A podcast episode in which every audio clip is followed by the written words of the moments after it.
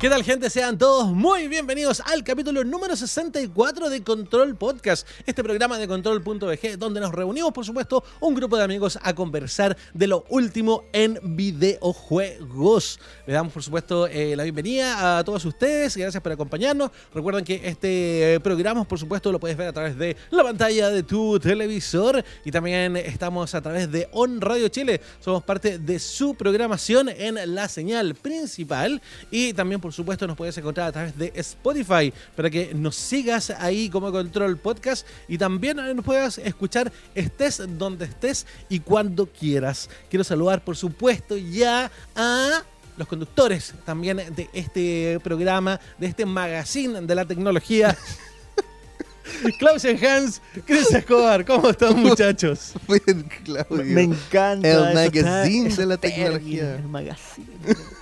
Mi cerebro pensaba, ¿qué palabra rebuscada en la televisión? El magazine. El primer magazine que se transmite por Spotify. Spotify. Spotify. Oye, muchas gracias, chiquillos, siempre por estar acá, porque esta conversación sin ustedes no sería conversación, sería un monólogo. Monólogo. Así es. Así es, sería un monólogo. Oye, el día de hoy vamos a estar hablando de otras cosas interesantes. Por ejemplo, vamos a hablar del E3 2020 que fue cancelado. Un minuto de silencio.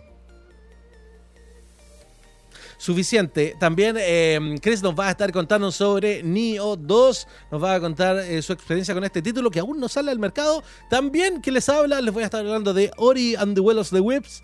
¿O qué? Will of the Wisps? The Will of the Ori Wisps. and the Will of the Wisps.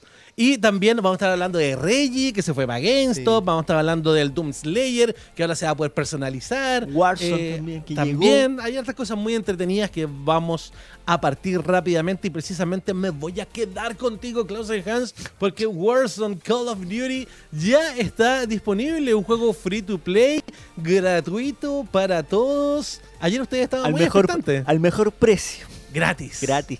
Sí, Esa a- es otra polera para controlar. Sí, sí, al mejor, mejor precio. precio, Oye, vamos, vamos anotando. La polera no va a ser gratis, por sí. favor. Sí.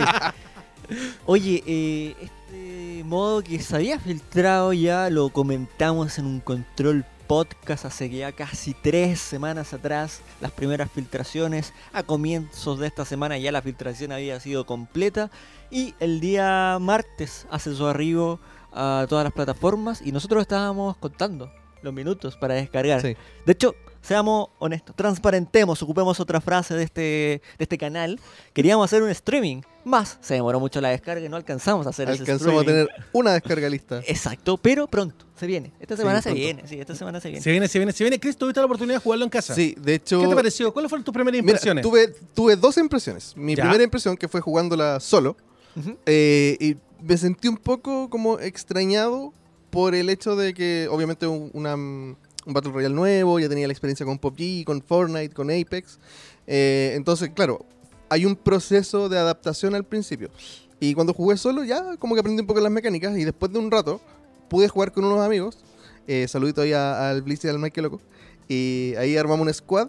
Y ya jugando en equipo, de verdad eh, siento que es muy, muy entretenido el juego, sobre todo que se enfoca mucho en, en la intensidad y la velocidad de los encuentros, que es como la firma de Call of Duty al Claro, final, mantiene la esencia, sí. Mantiene la esencia. Entonces, eh, yo recuerdo que cuando jugaba PUBG, cuando uno moría era frustrante a veces cuando no te podían revivir al tiro, porque básicamente tenías que desconectar del juego. Ahora no, tenemos el sistema del Gulag, que cuando te matan una vez, Y te lanzan una, y al tiene una chance más para Sí, y tiene una oportunidad de jugar un 1 versus 1, donde si eh, el que gana este combate 1 versus 1 puede volver al combate. Y mientras estamos peleando, tenemos espectadores que nos pueden tirar piedras, nos pueden... O sea, es que me, llama la atención cosas. porque en esa fase eh, podemos salir con cualquier tipo de arma. Puede ser escopeta, Sí, puede azar. ser ametralladora, puede ser una pistola. Entonces, claro, tiene una instancia más para volver. Sí. Al contrario Es al tú- azar, pero ambos tienen la misma. Exacto, exactamente. Ambos tienen la misma. Ahora, Entonces, la recomendación es con el squad. yo ayer lo jugué solo. No, no. Solo. Sí, Te vas abandonado. quedando. No, Solo. no pude jugarlo acompañado. A pesar de que, claro, está esa sensación de que sí es más frustrante porque no tienes un equipo un poco más desordenado todo, porque hay mucha gente que lo está probando y cada uno como que empieza a probar cada cosa en vez de concentrarse en el equipo. Eh, puede ser un poquito frustrante, pero a pesar de eso me divertí bastante. Yo hace mucho tiempo que no jugaba un Call of Duty. Y este modo siento que está, está muy bien y que llegó para poner una competencia seria Sí. al género. Yo, yo siento que este es el Call of Duty más, o sea, perdón, el Battle Royale más simple en general. Porque eh, en cuanto a la salud, mantiene el tema de la salud regenerativa de los Call of Duty, Claro. pero tienes tres eh, como niveles de armadura. De armadura. Entonces solamente tienes que tomar y equipar tu armadura. Nada más. Las armas tampoco tienen accesorios. Tomas el arma Solo y tomas esa el es tu arma, claro. Tienes que usarla.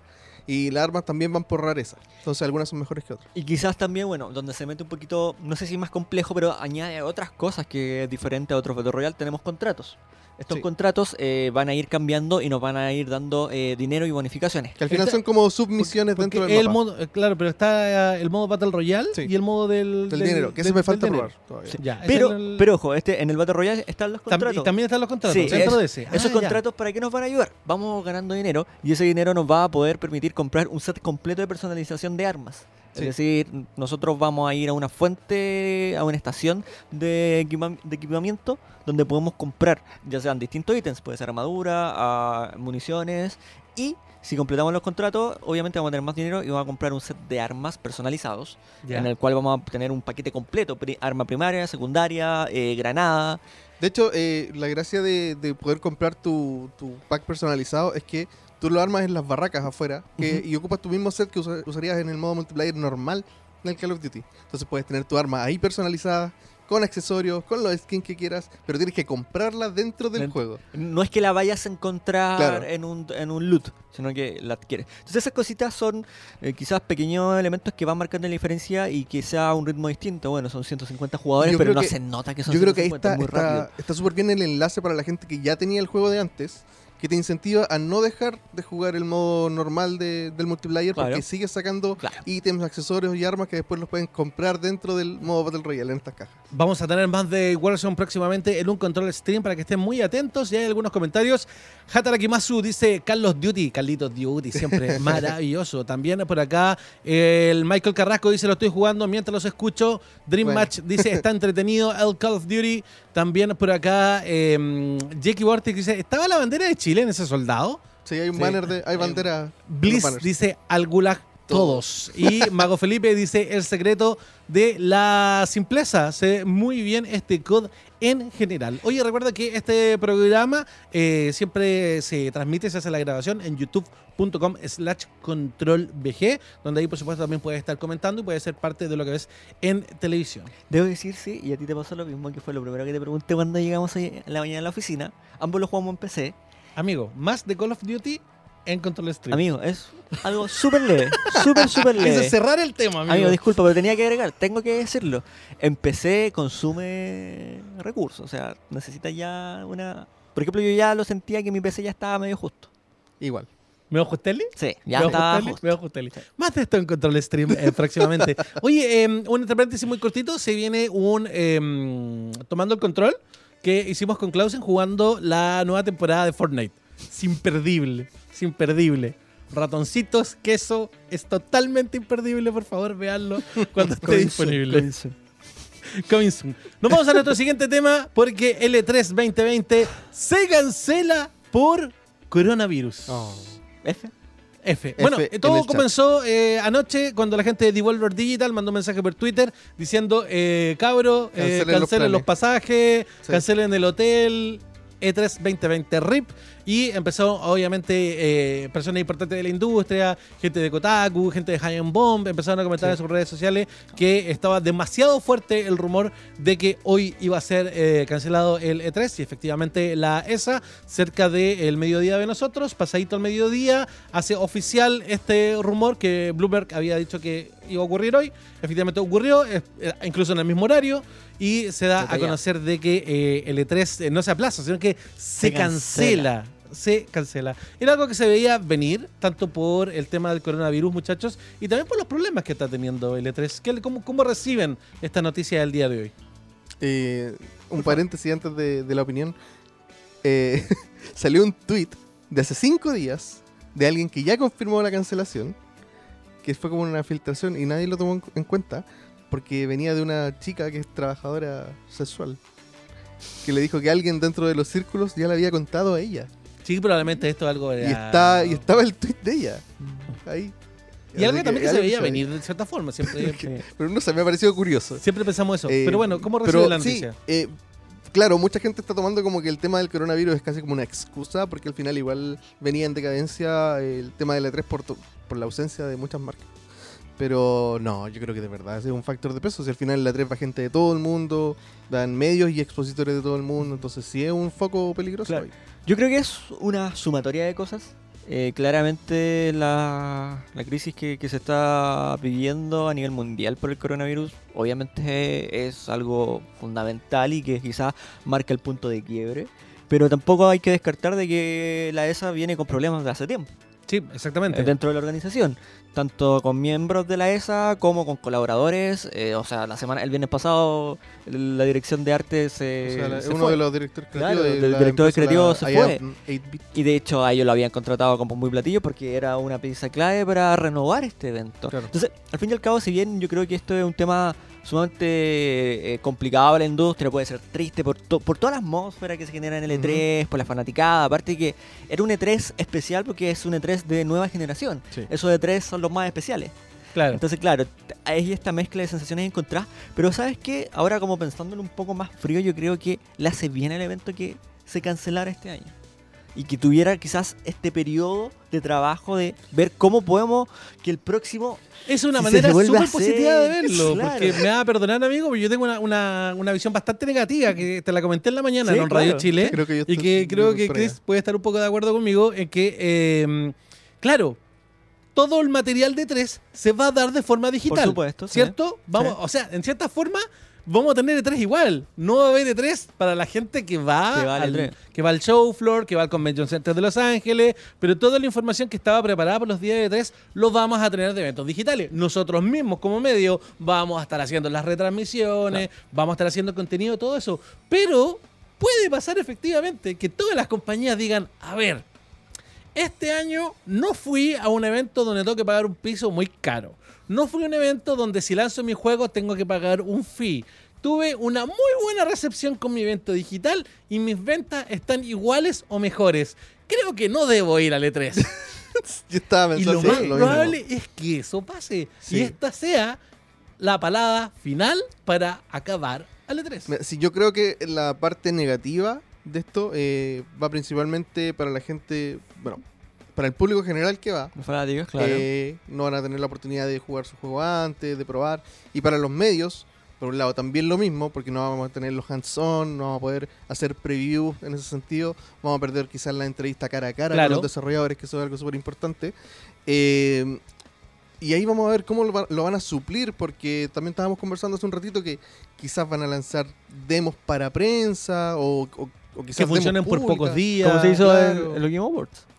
Claro, que, que en los Game Awards, claro, ahí se lanzaron los juegos por, un- por un fin de semana. Sí, por fue. fin de semana. Ahora, Mm. tengo, chiquillo, otra pregunta. Eh, Claro, podríamos hablar. De hecho, deberíamos hacer un, un- podríamos hacer un control extra hablando largo y tendido de este tema sí, del, del, en de- detalle. de- del E3. De cómo Pero tengo otra pregunta para usted. Claro, uno, de los temas para cancelar el E3, claro, tiene, ya olvidemos todos los problemas que tiene el E3, etcétera, etcétera, etcétera. Pero tenemos con el tema del coronavirus. El tema del coronavirus tiene que ver con que hay muchas personas que viajan desde distintos lugares del, del mundo. Si bien puedes hacer el evento en un lugar donde no tenga problemas o donde la enfermedad esté controlada, hay gente con infección que puede venir de otros lados. Esto mismo, independiente de que haya una vacuna o de los controles, etcétera, eh, podría ocurrir eh, también con Gamescom, que ya hay una lista de ya de empresas confirmadas que está ahí en control.bg y podría ocurrir también con Tokyo Game Show. Y la pregunta es, eh, efectivamente, el 2020 se va a convertir en el año negro de los videojuegos y no vamos a tener ningún evento internacional de los más importantes. O sea, ¿Qué creen ustedes? O sea, no tan solo los videojuegos, sino que la industria del entretenimiento en general.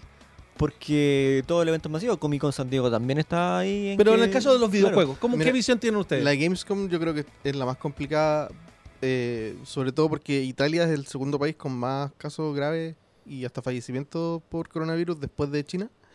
Entonces, en Europa yo creo que está complicada la cosa. Sí, Francia, Francia también está Sí. ahí dentro de los top con más contagiados. sí. Tiene el, el Paris Games Week, por ejemplo, Mm. también está. Madrid también. Yo personalmente creo y me la Barcelona. juego porque este año va a ser el año negro de los eventos de videojuegos y no vamos a tener eventos. Bueno, quizá, quizá entre paréntesis también mencionar los eventos masivos musicales que se están cancelando, algunos eh, festivales y cosas así. Bueno, acá en, acá en Chile. Deportivos también. ¿Por qué no, no se mojan, chiquillos? Los veo que no se quieren mojar. ¿Por ¿Pero qué? Entonces, ¿no hay evento este año? ¿También lo creen? ¿O podemos Ah, creen eso. que hay una chance? No, es que eh, yo creo que por, por querer prevenir no van a haber eventos también. Pero Yo mira, verdad ¿sabes qué? ¿Sabes lo que, lo que pasa también, Claudio? Que si bien, claro, hay, hay un, un tema que es el control y todo esto, porque viene gente de todas partes donde tiene que trasladarse por Sí, po. distintos aeropuertos, donde es, in- es casi imposible poder controlar eh, de que tenga o no tenga en el momento, porque son síntomas que se presentan dos semanas después. ¿Se acuerdan del, de la película Noah, El planeta de los simios? Cuando terminaba y, y quedaba uno con el virus y subía al avión y el avión empezaba. Es como esto mismo. Claro. Qué terrible. Pero claro, viene el tema de. No sé, Gamescom. Yo, yo creo que Gamescom sí se. O sea, eh, tú me dices, no, no va a haber ningún evento, pero yo igual siento que quizás sí se pueda hacer ya cerca del verano europeo. Es difícil, pero no, no pierdo la, la fe de que todavía queda algún evento que se vaya a hacer. ¿Habrá WrestleMania? Eh, ahora en abril. ¿Habrá Evo? Como están preguntando ahí en el, en- en el chat. Yo creo que este va a ser un año. ¿Habrá Olimpiada? Oye, a- por ejemplo, acá en Chile sabemos que lo de la palusa sí se va a realizar. Sí. Comic Con no sabemos, hay que esperar que llegue la fecha. Festigame tampoco. Viene el yo creo invierno. que, eh, yo, yo personal, personalmente eh, quiero- creo que, que no haya un E3 Festigame eh, es algo de los más afectados. Eh, eh, E3 eh, es un momento en el cual le permite a la gente de Festigame tener un cara a cara con los desarrolladores y poder llevar eh, muchos acuerdos. Negociar, claro. No tengo ningún papel firmado de la época que trabajé que diga que no lo pueda decir, pero lo sé de primera fuente de que E3 es un momento muy importante para la organización de, de, de Festigame. Es que se nota, pues si al final eh, lo mencionamos muchas veces que en, en Festigame muchas veces era la primera vez que una demo de 3 llegaba a Latinoamérica. Exacto, que de hecho siempre salía, salía Sí. de Estados Unidos, ni siquiera, llegaba antes que Europa, Sí, muchas veces, o que Asia. sí. Sí, sí, es un tema importante. Y porque, Es claro, ahí se, se desarrollaba, como dice Claudio, todas las negociaciones para que se trajeran esos demos, tuviera gente encargada. Es complejo. Es súper complejo. Es súper complejo. Bueno, pero, Pero- nos da para hablar mucho más, Sí, más, claro. más adelante. Oye, eh, Chris, vamos rápidamente parece con, con Neo, ya que el tiempo apremia. Y queremos que nos cuentes un poquito más de, de Neo 2. De Niño 2. que tuviste eh, la oportunidad de jugarlo antes de Sí. su lanzamiento. Lo Este esp- esperado, sí, esperado Lo juego. cual fue maravilloso. Sí, yo, yo lo estaba juego. esperando mucho. Por favor, cuéntanos. Bueno, Nioh. No puedo hablar de Nioh 2 sin hablar de Nioh 1. Obvio, es la secuela, pero más que eso, es porque este juego toma mucho de lo que es Nioh 1 y más que transformarlo en algo diferente, construye encima. Toma todo lo bueno que hizo Nioh 1, modifica algunas cosillas, pero principalmente construye encima. Eh, dentro de, de lo que se mantiene y es como lo, lo más importante del juego es el combate. El combate Nioh, a diferencia de, de otros juegos de, ya este subgénero Souls-like, que ya es un subgénero hace rato, em, tiene mucho que ver con cómo manejas tu barra de ki, que es tu estamina en el fondo. Eh, cada combate es, es- en el review escrito lo describí como una danza, porque de verdad es como eso. Sí, que Así que lo mencionaba. Tú, tú tienes que golpear, hacer una pausa, recargar tu ki. Golpear, pausa, cargar ki. Y ese, ese como vaivén de ataque y defensa eh, es súper importante en el juego y, y te van dando cada vez más posibilidades de, de hacerlo, de efectuarlo de diferentes formas a medida que vas subiendo de nivel. Porque el elemento RPG de este juego, amigo, es tan profundo que me llegó a abrumar en el primer Wow. juego. Y acá está un poquito simplificado, pero sin perder la Ah, profundidad ya, que ya, tiene. ya. Porque en el Nioh 1, cuando íbamos subiendo de nivel, íbamos adquiriendo habilidades, teníamos como unos. eh, siempre se me da la palabra, scrolls, pergaminos. Ya. teníamos unos pergaminos donde íbamos eligiendo las habilidades, íbamos subiendo dependiendo del tipo de arma y todo eso. Pero ahora se nos muestra como en un árbol de habilidades. Un árbol que, es bien bonito. Y, te va mostrando como si, si vas subiendo, por ejemplo, tus ataques medios se van abriendo el camino para otras habilidades que puedes hacer en la estancia media. Porque recordamos que el combate aquí tiene alto, medio y bajo. Entonces podemos tener parries para el ataque medio, podemos tener formas de recuperar el ki con el ataque medio. Y eso solo con el ataque medio con un arma. Tenemos el ataque alto, medio y bajo con todas las otras armas. Y todo eso son habilidades que podemos ir sacando. Entonces la personalización es gigantesca. Gigantesca. Pero la más grande novedad que tiene Nioh 2 es que ahora no solamente somos unos guerreros humanos, sino que ahora tenemos una forma yokai. Nos podemos transformar en una bestia, una hermosa bestia. Eh, por unos segundos, eh, que tiene que ver con, eh, con nuestro animal guardián. Que al igual que en el 1 también tenemos que elegir un animal guardián, pero esta vez nos va a dar como el elemento eh, que va a ser como el, el- el que nos dé la fuerza en la forma yokai. Hay tres. Entonces cada uno de estos va a tener diferentes ataques. Hay uno que, que es de fuego, uno que es de agua y uno que es como de viento, si no me equivoco.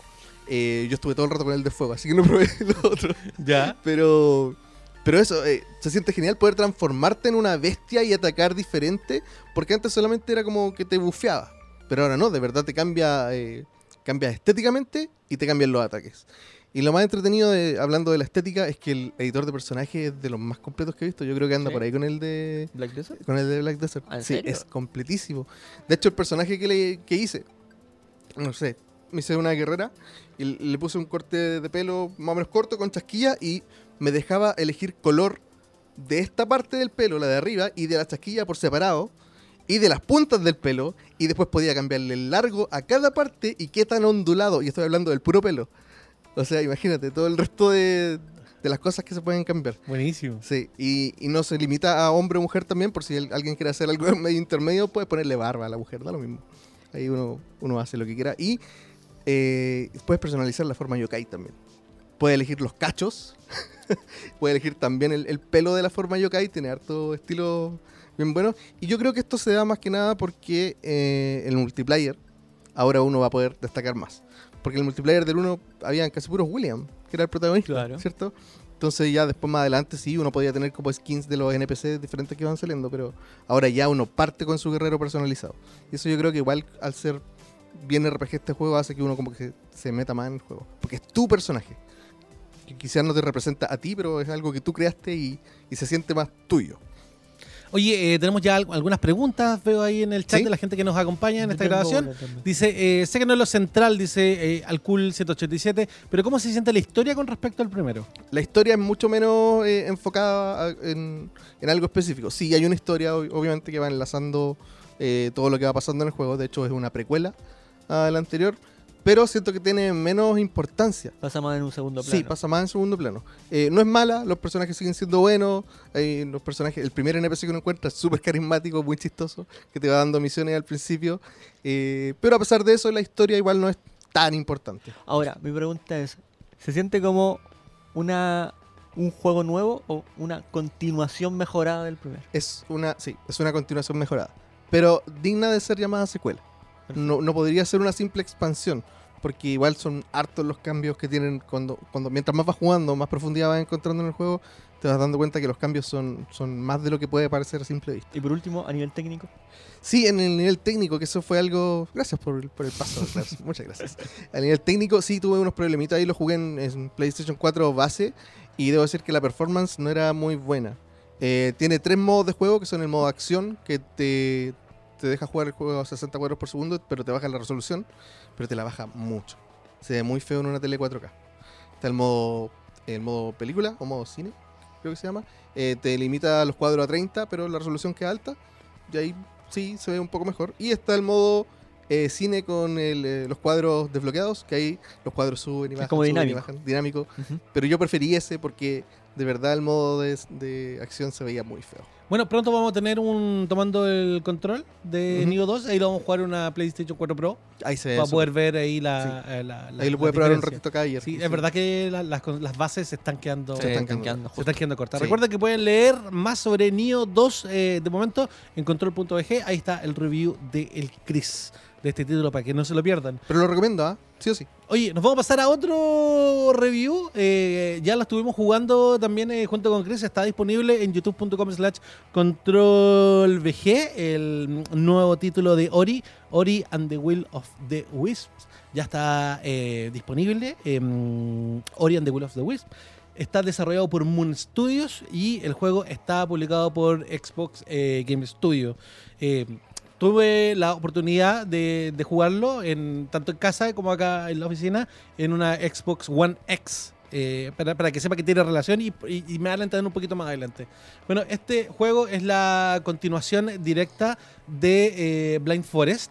eh, un título que- que- que nos gustó, que nos encantó, porque el juego básicamente lo que, lo que hace, lo que tiene lo que hace, es que eh, es un juego muy mágico, muy bonito, muy encantador, tiene una historia que es muy emotiva, eh, que quizás una, una historia que más bien en el primero es un contexto y acá en esta segunda entrega también es un contexto. Tiene un, un largo prólogo que te sitúa en qué es lo que ocurrió desde el fin del 1 y en lo que estamos ahora, en qué está Ori, que es esta criatura mágica, y eh, nos establece eh, en un nuevo mundo de fantasía. Eh, estamos ahora en, las tierras de Niwen, que se llama. Salimos de Nivel para llegar a Niwen, donde, hay un, donde hay un mal en este lugar que evidentemente Ori se va a hacer cargo.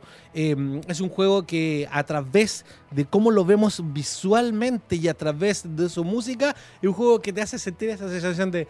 Ah, te lo transmite inmediatamente. Es un juego donde, como lo decía, si, bien no hay una historia profunda, es un juego que tiene un contexto y siento personalmente de que el juego va escribiendo un relato a través de cómo es visualmente y a través del elemento musical. Siento que ahí como de alguna forma te va contando eh, esta historia sin ser precisamente eh, lo, más, lo más importante. Eh, en, este, en este nuevo lugar que vamos a descubrir hay distintos personajes que son, resultan ser muy mágicos, resultan ser que son parte de esta fantasía, están súper bien logrados y son los habitantes de este lugar y son los encargados de ayudarte y en algunos casos entregarte misiones secundarias para ir eh, moviéndonos más en este mapa del estilo que le llamamos Metroidvania, que es un mapa que vamos haciendo crecer y donde a medida de las habilidades que tengamos vamos pasando y nos vamos devolviendo y volvemos y vamos a un punto, volvemos a otro, eh, etcétera. Eh, este juego, bueno, Ori cuenta con distintas habilidades que hayamos visto en el 1, eh, habilidades de acción, tanto por ejemplo como recuperar energía, como eh, también hay habilidades pasivas, que son por ejemplo de que el- eh, lo- los elementos que vamos sacando a medida que matamos a los enemigos lleguen más cerca de nosotros y no los tengamos que ir a buscar. Por poner ejemplos básicos del, del inicio, del inicio del juego. También en este título ahora tenemos armas. Eh, como lo vimos ahí en Tomando el Control, vieron que tenemos un lightsaber, que tenemos una espada de luz que puede manejar Ori. Y más adelante tenemos un arco y flecha y hasta tenemos un vaso. ¿En Wow. serio? Sí, Oh, exactamente. Entonces está el tema de las armas y está también el diseño de, de- de los niveles, que lo hablamos con Chris. No solamente eh, el diseño del juego es hermoso, sino que además los, el diseño de los niveles están desarrollados para que sean un puzzle en sí mismo. No se trata de tengo que mover una piedra acá y la otra acá para activar un switch. No, el moverte y el relacionarte dentro del escenario es el puzzle. Y eso va haciendo que eh, el, el- el- gameplay eh, de tus manos con el control es perfecto. Es decir, si fallaste es porque es tu error. Y va a lugares que va a saltar, eh, arrastrarte, volver a saltar, agarrar el arco, lanzar una flecha, tomarte de la plataforma. Y, y eso es lo que va, le va dando la, mm, le va dando la dificultad eh, al juego. Tus saltos y tus acciones tienen que ser eh, precisos. Una coreografía. no tanto como una coreografía, Una pero- danza, pero- puedes decir una, una danza, una un danza, tú dices también puede ser una danza, puede ser una danza. Eh, el juego muy bonito. Le- Les va a encantar. Eh, en, to- en tomando el control lo pueden revisar. Pero sin embargo, me tengo que referir al lado negativo. Eh, a mi parecer, hay dos lados que son negativos del juego. Eh, bueno, perdón, antes de irme a lo negativo. Los jefes son preciosos. Los combates son espectaculares. Se ven súper bien. Súper bien, súper bien. Algo de las cosas que también están súper bien logradas es los enfrentamientos que los jefes cumplen con ser lo épico que deben ser. Ahora, por el lado negativo, tenemos que eh, la variedad de enemigos eh, es más bien limitada. Podrían, eh, el, el- el lugar que vamos recorriendo tiene distintas ambientaciones. Podrían quizás haber variado un, un- poco más. Ese es un punto negativo. Y el otro punto negativo que no nos pasó mientras estábamos jugando tomando control en la primera parte, pero más adelante cuando empiezas a tener más habilidades y se, y se hace más complejo el juego, no lo quise mencionar en el tomando el control porque estaba esperando que algo ocurriera y que efectivamente sí ocurrió. Y es que eh, este nuevo Ori tiene dos parches para descargar. Mm. Hay uno que ya se descargaba el día de hoy y hay otro que va a estar disponible durante el día y que mejora la estabilidad del juego. Porque eh, jugando en una Xbox One X tiene problemas de frame rate en alguna de las etapas más adelante. Tiene y se ve mal. Eh, se ve, la verdad es que se- es como raro. Oye, ¿y por qué pasó esto? Pero cuando lo estábamos jugando con el Toño, eh, decía- decíamos al tiro, esto se va a arreglar, eh, esto es un parche. Esto es un parche para poder arreglarlo. Efectivamente, hay un parche de día 1 y también hay un parche de 2 también para, eh, para el día 1. Así que esperemos que se mejore mucho más la, la- la experiencia. Sobre todo en la consola base. Como partí diciendo, jugamos una- el tomando el control, lo hicimos en una Xbox One X y en la casa también jugué una Xbox One X. Eh, por lo que estuve eh, leyendo el día de hoy, creo que la en base tiene un montón de problemas. Y espero que se hayan arreglado precisamente con este parche. Porque en la X no era tanto, la verdad. Mm. La verdad es que no era tanto. Pero eh, en la base parece que sí era bastante grave. Y algunos, incluso algunos problemas con los saves. Personalmente no tuvimos ningún problema de save mientras, mientras estuvimos jugando y lo que, y lo que avanzamos del juego.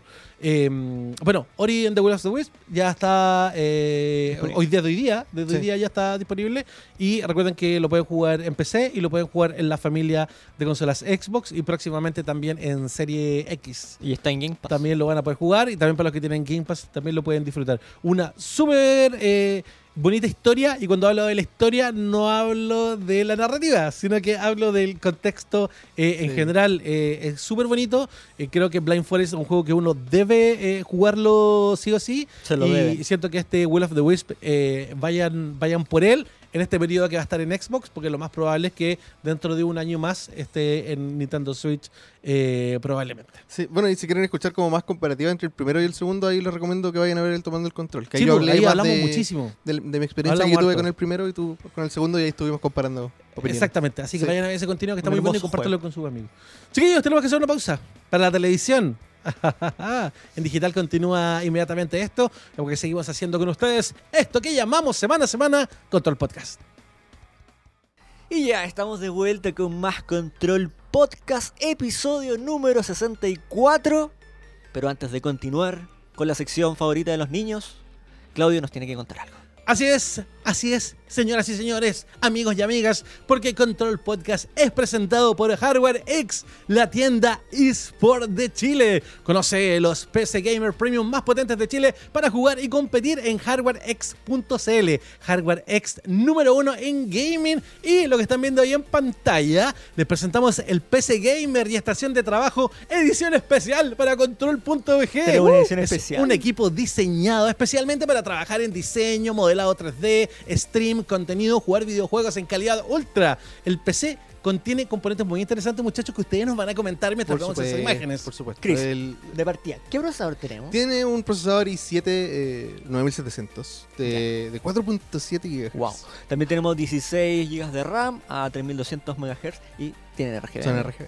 Son RGB. Tenemos el- la unidad de almacenamiento, un SSD eh, NVMe, así que pasa directo a la placa madre muy rápido. Y otra cosa que es muy importante, por supuesto, en nuestra tarjeta de video que tenemos una GeForce RX, perdón, RTX 2070, amigo, una 2070 de 8 GB y aquí podemos jugar todo al máximo. Y por supuesto, para que todo esto corra muy bien, tenemos también refrigeración líquida, Que además tiene RGB. Que además tiene Como, como que Ahí parece- ven, ahí la ven, sí, ahí la está. ven. Como que el RGB fluye. Y por último, Sí. también tenemos un gabinete que es precioso, que tiene este efecto de espejo Sí, que es hace que se vea infinito, que es un Game Max espejo Avis y también tiene RGB. RGB. Adelante con el efecto espejo que hace que se vea como si fueran infinitas luces. Ahí lo pueden ver. miren, Se ve maravilloso ese, túnel de luces. Yo los quiero invitar, por supuesto, a que entren ahí a hardwarex.cl y conozcan más de este equipo, porque este modelo de control.bg va a estar a disposición de la gente en hardwarex.cl dentro de muy pronto. Así que entren ahí a la página, síganlo en sus redes sociales y entérense más de los productos que tienen. Hardware X es número uno en gaming y está con nosotros acá en Control Podcast. Maravilloso. Maravilloso. Saludo ahí a, los- a todos los tíos de, de Hardware X Me que nos encanta la, la potencia del RGB, creo que es tan buena combinación. Nos encanta todos los días. Yo siempre lo miro y me quedo mirando ahí en el espejo. Sí, el gabinete. Oye, Y el cada vez que, vi- que vienen visitas acá a la oficina, dicen. ¡ay, qué bonito el Sí, gabinete! se van allá, llegan así como, como polillitas, llegan para allá. Muchachos, la sección favorita de todos los niños, rapiditas de la semana. Punto. Punto.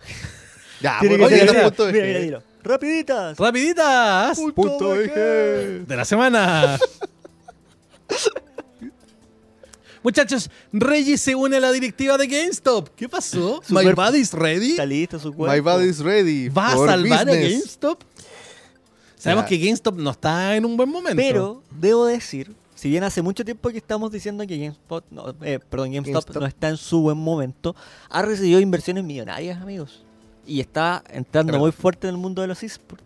Tiene una, una alianza y es casi dueño de un equipo de esports norteamericano. Puso un centro de concentración y entretenimiento de, que, de esports. Así que, si bien está complejo el tema de la tienda, pero se están haciendo cosas para que mejore. Sí, Reggie es un hombre de videojuegos, es un Sí. hombre de venta. Recordemos que eh, Reggie, antes de trabajar en Nintendo, trabajaba en unas reconocidas pizzas, donde hizo también ahí un gran trabajo.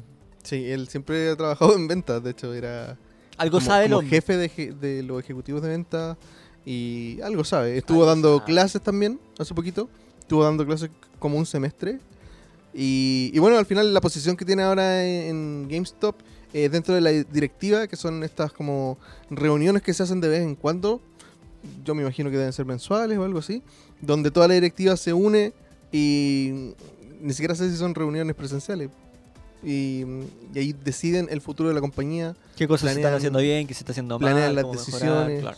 eh, básicamente son los que van a guiar el futuro De la esta, compañía. de esta compañía, de esta franquicia, que digámoslo es la más grande de videojuegos. ¿En retail? Sí. Sí. Vamos, bueno, enhorabuena por Reggie. Que pasen cosas buenas por Sí, su presencia. Muchachos.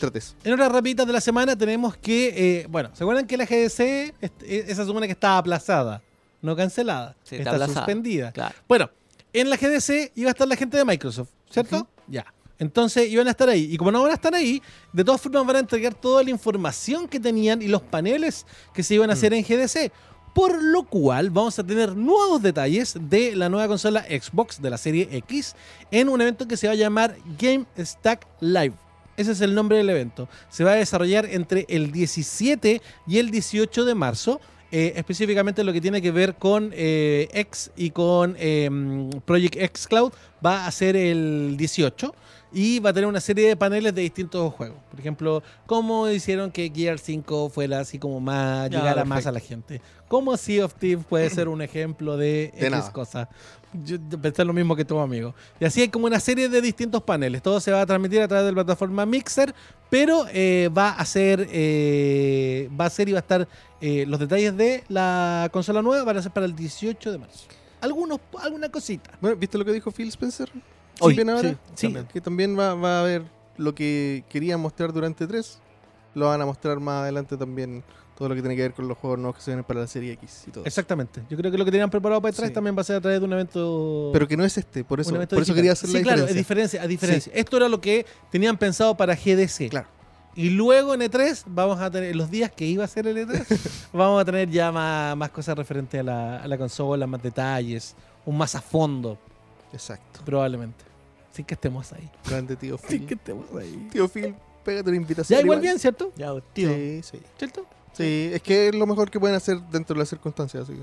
Oye, tenemos noticias también en las rapiditas con Doom Slayer. Doom Slayer. eh, Como nunca antes lo has visto. Porque ahora lo, ¿cómo chiquillos lo vamos a poder personalizar? Esa es la premisa. Sí, bueno, en el Doom anterior, en el multiplayer, también teníamos skins, pero eran, Ahora la, eran como shaders bien feitos. Ahora tenemos más trajes. eh, de hecho, hay, hay trajes que son como. completos. como- Y es que me da risa porque son, están basados en el arte original del juego, donde tiene como la polera rasgada en el Claro. estómago y se le ve como el six pack ahí al, al Slayer.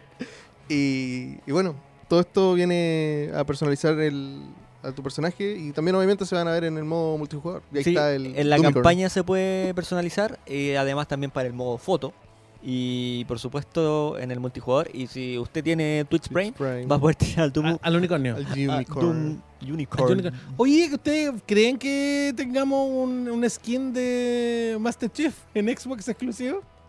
Oh, qué buena ¿Podría pregunta. ser? ¿Podría ser? Sí, Es que no sé, no son de ser contenido exclusivo. Pero con Twitch, sí, cuando hay dinero. En todo caso, ya el Cuando hay Twitch- sí, tenés razón. Twitch da el, el precedente. Sí. Puede ser. Puede ser. ¿ah? Y es un unicornio. Es un un unicornio. unicornio. Unicornio es para los fans de Fortnite que quieren jugar Claro. Doom Eternal. ¿Qué quiere la gente? Sea un poco más amigable. Unicornio. Eso es lo que quiere la gente. sí. Ah, Oye, y, y ojo que dijeron que los demonios también se pueden Sí, personalizar. los exacto. del Battle Mode. Sí, los del. ¿Están viendo, multiplayer. Unicornio? Sí. Oye, un saludo para Valentín Benavides que llegó tarde. ¿Quiere un saludo para la tele? Saludos. Ah, saludito, Saludos, Valentín. Valentín. Saludos para ti, saludos para ti. Oye, eh, muchachos, Horizon Zero Dawn llega al PC durante nuestro invierno. Sí, los fanboys están vueltos locos. De hecho, hubo un video viral de alguien que rompió su PlayStation 4 cuando anunciaron esto. La gente está enferma, amigo. Hay, Mira, sí, hay gente aquí enferma. hay que entender un bien un, un poco. O sea, quizás la gente o, o el fan que es un poco ciego y, y no quiere ver más allá. Esto le hace bien a la compañía porque es un juego que ya salió hace más de tres años. No sé cuánto ya salió. Más de tres años. Que salió el, el Sí. Horizon Zero Dawn. Entonces, más, sí, más, pues, mucho, si nos- sí. nosotros Lo jugamos en tu casa Cuatro de años. El control partimos el 2018. ya, pongámosle en cuatro años. Eh, que salga un juego que deje de ser exclusivo después de, de tres años. Yo creo que le hace bien porque es un juego que se va a volver a vender. Y eso obviamente es dinero para, para la compañía. 2016 salió. Y bueno, va a llegar Cuatro Steam. Eh, lo que sí dijo Herman Holst que, que por- hay, hay mucha gente que todavía no sabe que reemplazó a Sean Layden. Por Sí, si acaso, que era el, era el presidente de Guerrilla que ahora está Sí, a el, de cargo. lo- el joven de los cuatro octavos se fue. Así que él dijo que no se preocuparan, que, Que no significa siguen, que todo lo siguen estando enfocados en su hardware de PlayStation, pero que esto era para darle una- un, un toquecillo, un gustito a la gente que no tiene PlayStation para que vean qué tipo de experiencias pueden tener Sí, en la plataforma. Oye, no sean tan egoístas. ¿Qué onda? Ni que fueran los dueños del Aparte, juego. lo que no va a hacer PlayStation es que un juego exclusivo de ellos salga, no sé, a seis meses después en PC. Claro, No, claro. por lo menos va a dejar eh, pasar un, un tiempo prudente. Chiquillos, las rapiditas, tenemos que ir más rapidito. Ya. Command and Conquer edición remasterizada, Chris. Oh, maravilloso. El, que esta es una colección remasterizada de, de los juegos originales con todas sus expansiones que está siendo trabajada por eh, parte del equipo original de Westwood y que también fue hecha trabajada en conjunto a los fans. Eh, tenían acceso ahí a algunos videos, algunos como betas y los fans iban dando feedback y de hecho tiene algunos, eh, algunos modos nuevos que fueron gracias a los fans. Así que me parece súper bien cómo trabajaron esto. Así se hace un remaster, no como Warcraft 3. Eso. Nuevo Worms para este año. Así es, durante ¡Leches! esta semana, a través de las redes sociales del equipo encargado del título, lanzaron un teaser de que venía un nuevo título para este 2020 y que pronto vendrían noticias. Se viene Worms, maravilloso. Gracias. Siempre es entretenido Worms. ¿Habrá Santa Bomba? Lo que más me gusta Siempre. de Worms es Sí, Santa sale en el teaser. Sí, ¡Aleluya! sale en el teaser. Y la cuerda, siempre era tan malo con la cuerda. Sí, y, la- y el, el burro que cae. Ya, oye, eh, PlayStation 4 ha vendido más que el doble que Xbox One. Sí. Como 68 millones. pero- Eh, Pero este, esta cifra se viene a través de un reporte que hace anual AMD. De estima, se dio una estimación de cuántas consolas de esta actual generación se habían vendido en total hasta la fecha. Y dijeron que se habían vendido más de 150 millones de consolas. Ya. en Tanto PlayStation como Xbox One. ¿Por qué AMD sabe esos datos? Porque AMD fabrica el, El hardware. sí. el hardware. Y hace muy poco, eh, PlayStation dio la cifra de cuántas consolas habían distribuido y vendido hasta la fecha, que fueron eh, 109 millones. Entonces hay que restar. De Xbox One estaría vendiendo 41 millones de, de copias. Recordemos De que unidades. de unidades. Recordemos que Microsoft no ha dado fecha de sus ventas desde el 2015. ¿Los números? Los números de sus Mm. ventas de consolas desde, desde el 2015 que no da esas cifras. Bueno, y por eso hemos visto que al final, tío Phil, servicios. Sí, como que, como que han. Más que la consola. claro, Ahora la- con la serie X va a cambiar eso. Claro, Pero, pero, como que han, han desviado un poco el foco comunicacional. Sí. Y otro dato importante, que Xbox One ha vendido la mitad de lo que vendió Xbox 360. wow. La Xbox 360 vendió más de 81 millones de unidades. Mira. Está- Son datos interesantes sí, interesante. Vamos a ver si la serie X logra conquistar el corazón de los jugadores. de los jugadores. Eh, ¿Qué más tenemos, muchachos? Ediciones especiales de Ghost of Tsushima. La Tenemos- estuvimos comentando en el VG Premier. sí, hay una, una máscara que es la edición coleccionista. Viene un, un mapa de género, si es que no me equivoco también. Un Sí. libro de arte que siempre se agradece. A mí me gustan los libros de arte. Viene un pañito de Ya lo he cocina. que viene un paño que en realidad Para limpiar tu arma. lo que tiene es un diseño bonito. Pero es un Ya. paño. ¿Qué le Es un paño. jugar? Paño y de tiene un nombre específico que no me acuerdo en este momento. Paño de cocina. Eso, paño des. Paño de cocina. sí, sí. Sí, ahí mostraron la- las distintas ediciones. Bueno, y también vimos Esto lo comentamos, no me acuerdo. Sí, en Sí. VG Sí, Premier en lo VG vimos. Premier. Ah, en VG Premier. Comentamos ahí el tráiler y todo. El eso. trailer, sí. Que bueno, eh, si quieren verlo, está en control.bg, está entero, están las fotitos de, la, de las ediciones. Oye, ¿le gustó la edición? ¿Los tienta la edición coleccionista? Mira, ¿sabes que Yo encontré que estaba un poco cara para lo que viene. Porque la máscara ¿A cuánto está? trae una máscara. trae una mascarita que en realidad y ni siquiera se puede usar. Es solo, Decorativa. solo decorativa, ornamental. Ya. Sí. En hora rapidita, chiquillos, The Last of Us tendrá la serie de televisión. ¿Qué nos parece? Interesante. Interesante, tenemos que ver qué estilo va a ser. Si va a ser live action, yo creo que va a ser live action. sí, dato importante, está el guionista del juego y está el director de Chernobyl. De Y hoy día salió una nota que decían que no Eli no le iban a cambiar sexualidad de personaje. Otra, y otra cosa, otra también, nada. también se confirmó que va a estar basado en los acontecimientos del juego. Sí, o sea, ya no, de hecho, que ha hablado de Eli, ya nos Sí. queda claro que sí se va a basar directamente en el juego y no en su universo. Muchachos, el domingo pasado se presentó Spawn para Mortal Kombat 11 y Ed Boon promete más contenido por el juego. ¿Les gustó? Ten- a mí no, ¿A ti no? No. ¿Por qué? lo encontré me Pues yo siento que está súper bien traspasado el personaje. y no, no sé, no, me- no me pasó nada con. Sé que, con- sé que vamos con pero, pero veamos un segundito. Sí, no, del- no me pasó absolutamente ¿Pero te gusta Spawn? Así como Sí. personaje. Sí, de hecho, la otra vez les conté que vi la película. Me gustó que tenga la voz de Keith David, que era quien hacía la voz en la serie animada original. Entonces, la, la verdad es que no, no, no, no me pasó, no, no me pasó nada. No me pasó nada con Spawn. ¿En serio? Y, la- y tampoco la ¿Estás escena jugando, final. no? La No, escena y final con Malevolgia. Eh, sí, ese, ese me gustó, pero el Fatality no me gustó. ¿En serio? Sí, la verdad, para serte totalmente Pero, honesto. a ver, ¿qué esperabas? ¿Qué no, qué no hay que esperabas? ¿Sabéis qué? Lo- no sé, lo veo demasiado tosco el personaje. Es que yo creo que eso tiene que ver más que con el personaje, es con la Con- con la jugabilidad onda de Mortal Kombat. de la onda de Mortal Kombat. sí. Sí, pero, todavía- pero cuando Sí. salga probablemente lo juegue y cambie de opinión. Pero mi, mi primera es que mi primera impresión, pues Sí, Klaus, deja- déjame tener una primera. Está bien. Pero está yo, bien. yo no he dicho nada. Respeta, retas. No he dicho nada. la primera opinión Solo, de Claudio. solo Klaus, me reí. Claudio. No dije nada. No te interrumpí nada. No dije nada. Por. Y trae diferentes eh, trajes basados en diferentes versiones de Spawn, por supuesto. Vamos, vamos a ver qué tal. Vamos, vamos a ver qué tal. Vamos a ver qué tal. ¿A ti te gustó, amigo, por lo que veo? ¿Te No, encantó? yo no he dicho nada. Voy a Oye, emitir mi el opinión. personaje más filtrado del universo, por fin llega. Meses A Mortal del juego. Kombat. Desde el 10 que le estamos metiendo. Desde a- que a Todd McFarlane se le salió por su emoción. 2018 que está filtrado ya. Oye, las de filtraciones. Sí, de eso así me se acordé. filtró Tony Hawk eh, Sí. 2020. Sí, se filtró. Una la- banda. Qué bocona la Oye, gente. esa, esa banda que yo ni siquiera conocía que dijo, ¡ja! Nuestras canciones están licenciadas para Tony Hawk 2020, pero a escuchar esta... mierda". This shit.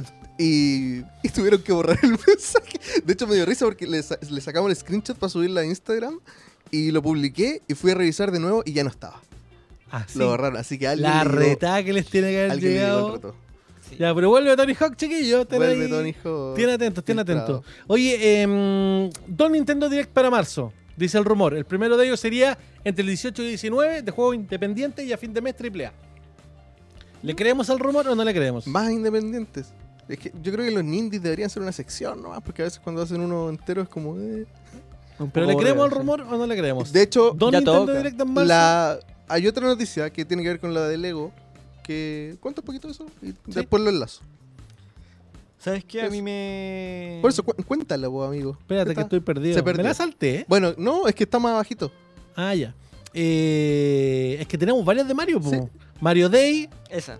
Eh, luego anunció colaboración con Nintendo. Esa, lo que pasa es que cuando salió el comunicado, el primer texto decía, tal como lo anunciamos en el último direct, tenemos una colaboración con Lego y Nintendo. Y se equivocaron, filtraron que va a haber un direct donde van a anunciar eso. Y después Ah, cambiaron ya. el texto. Y fue como, eh, sí, eso viene, una, una colaboración, la vamos a anunciar. El 19 sería el. Sí, Me hace, se- me, me hace sentido porque estúpidas. un día antes de Animal Crossing también, pues hay que reforzar. Oye, y también Levi's tiene una colaboración con Nintendo para nueva ropa. Sí, tiene una Está bonita. jardinera, tiene unas poleras, Está polerones. bonito. Está bonito. No han llegado acá todavía. Debería haber una tienda que venda esas cosas acá. ¿Llegarán? No sé. No lo sé. ¿Llegarán o no llegarán? Hoy estamos en contra del tiempo. Chiquillos, relanzamiento de Doom 64 tendrá un nuevo capítulo.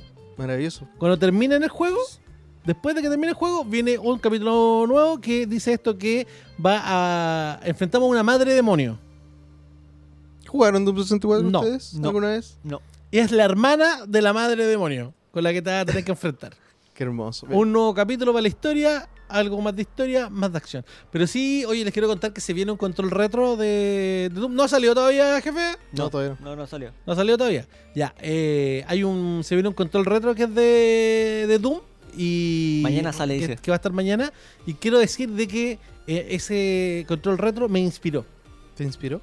¿Sabes qué, el, Chris? El Doom 1, Confianza. cuando yo lo jugaba, me mareaba Ya. mucho. Sí. Y me perdía. Suele pasar. Me costaba tener una. En, en esa, en la época, me costaba tener una sensación de, del espacio. Entonces, como los vi, te vi jugar tan entusiasmado, que me inspiré. Y, y llegué a la casa y me puse a jugarlo. Y lo amé. Pero es muy entretenido. Porque sentí que ya uno con tanto tiempo ha crecido Sí. mucho más jugando. el juego Entonces me pude ubicar súper bien y Sí. sabéis que lo- me gustó mucho. Hay que usar el mapa también. Llegando tarde. Sí, pero está bien. Llegando tarde, Doom. Que me- Espero que ustedes también se inspiren cuando vean ese control eh, retro. Muchachos, a Yoshinori Kitase le gustaría un remake de Final Fantasy V. Terminemos el 7 primero. El que dijo que él ya tiene lista la pega. Entonces, sí, ¿Cuál era la pega? Entreguemos todo. La primera parte, segunda parte. la. Ah, la de él Sí. era Ah, este capítulo. ya. La de él era este capítulo. No, terminemos primero. Y Terminemos las mencionó que le encanta- Pero- amigo, Final- el Final Fantasy VII va a durar hasta otras generaciones. sí, va a durar por como eso, 10 pero años. Terminemos lo primero. Pero igual eso sería más interesante porque sería un remake de un juego 16 bits a Sí, claro. la actual generación, no la siguiente generación. Sí, así que le, le llama la atención ese.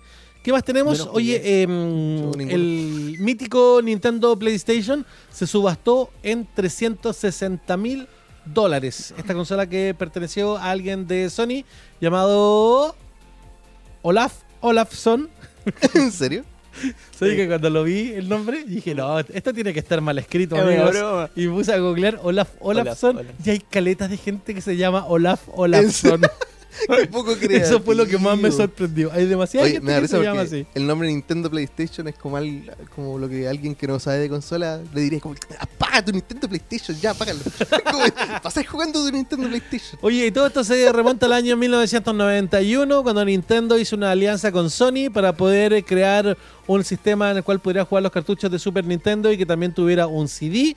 Eh, a Nintendo finalmente no le gustó la idea, dijeron no, el CD no es el futuro, Y se fueron con sigamos Philips. con el cartucho Ahora y, con Philips. eh, y dejaron el proyecto con Sony Y Sony y se Sony le, se puso triste, le cayeron lagrimitas por sus ojos. Y dijeron, oye, pero si trabajamos tanto esto y está esta, esta cosa llamada el mercado de los videojuegos, tate, tres años después, 1994, lanzan la primera consola PlayStation. ¿Y ahora lo que es?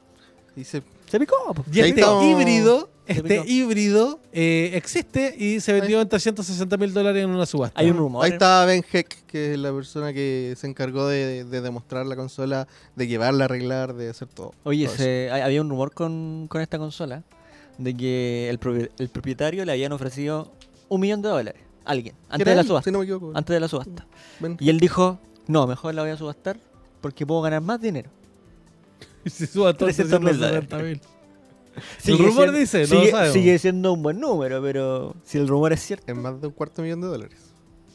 si, fue si fuera cierto, Perdió harta plata. Perdió O mucho sea, dinero. perdió. Oye, dice el que la compró, Dejó nunca la tuvo. El que la Dejó compró dice que se va a dedicar a exhibirla en distintas ferias del mundo. Cuando no haya coronavirus y si sigue habiendo mundo. Muchachos, eh, TurboGrafx 16 Mini se retrasa por el coronavirus. Ah. Ah, La consola de Konami. Eh, Kakarot vende 2 millones de copias. Hiciste tu trabajo, amigo. Bien hecho. gracias. Aunque te duele la Pipe Snake. Y Captain Suba, Captain Subasa tendrá dos modos de historia. Oh. Un modo de historia que va a tener que ver con la serie y otro modo de historia donde tú, Tú. vas a ser el protagonista. Ah, qué buena. El balón va a ser amigo tuyo. El balón es No Oliver. amigo. Tuyo. Es tu amigo. Qué buena. Sí, Y esa fue una, la, una foto de personalización. esa fue la rapidita, muchachos. Bien.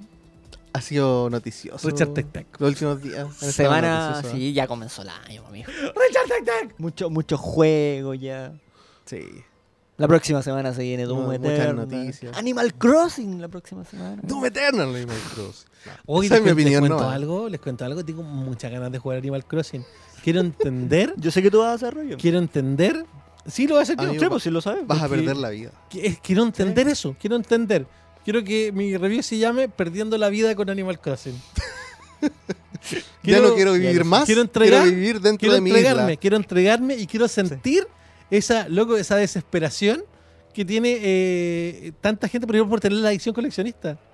Por tener la consola. Claro, por tener esa consola. Y, y- y que es un tema, es un tema, es un tema. Así que me voy a entregar en cuerpo y alma a Animal Crossing. Le va a decir, posee. Exactamente. Poséeme, úsame, Animales, úsame. úsenme. Animales, úsenme. Así me voy a entregar. Mientras tú te entregas al Doom Slayer, digamos, Locres. Voy a encarnar Ah. al Doom Slayer. Los demonios se entregarán a mí. Hoy terminamos el control eh, podcast. A tiempo. A tiempo. Sí, oye, esta última pasada fue. Uf. Oye, agradecerle a toda la gente, por supuesto, que siempre nos ve a través de la televisión. Si nos estás viendo acá, recuerda que tenemos nuestro canal de YouTube, youtube.com slash controlvg, donde puedes ver todo nuestro contenido. También estamos dentro de la programación de On Radio Chile. Recuerden que en onradiochile.cl y a través de la aplicación, eh, ahora hay programación durante todo el día para que puedas disfrutar. Hay un gran programa que se llama El Show del Gallo Claudio, con un chico que está iniciando en el mundo de la radio Un joven. que tiene un programa que va a las 9 de la mañana y lo repiten a la 1 de la tarde y a las 9 de la noche todos los días, de lunes a domingo, para que ustedes lo puedan eh, ver y escuchar. Y también, por supuesto, también estamos a través de Spotify. Spotify. Nos Sí. buscan ahí, no... Y otro datito. si- Siga, siga. Otro datito, si tienen alguna app de podcast, también nos pueden buscar. También está ahí Búsquenos. en iTunes y Estamos en todas partes. todos lados. Nos vamos. Muchas gracias. Esto fue Control Adiós, Podcast. sí. Chao. Nos vemos, chao.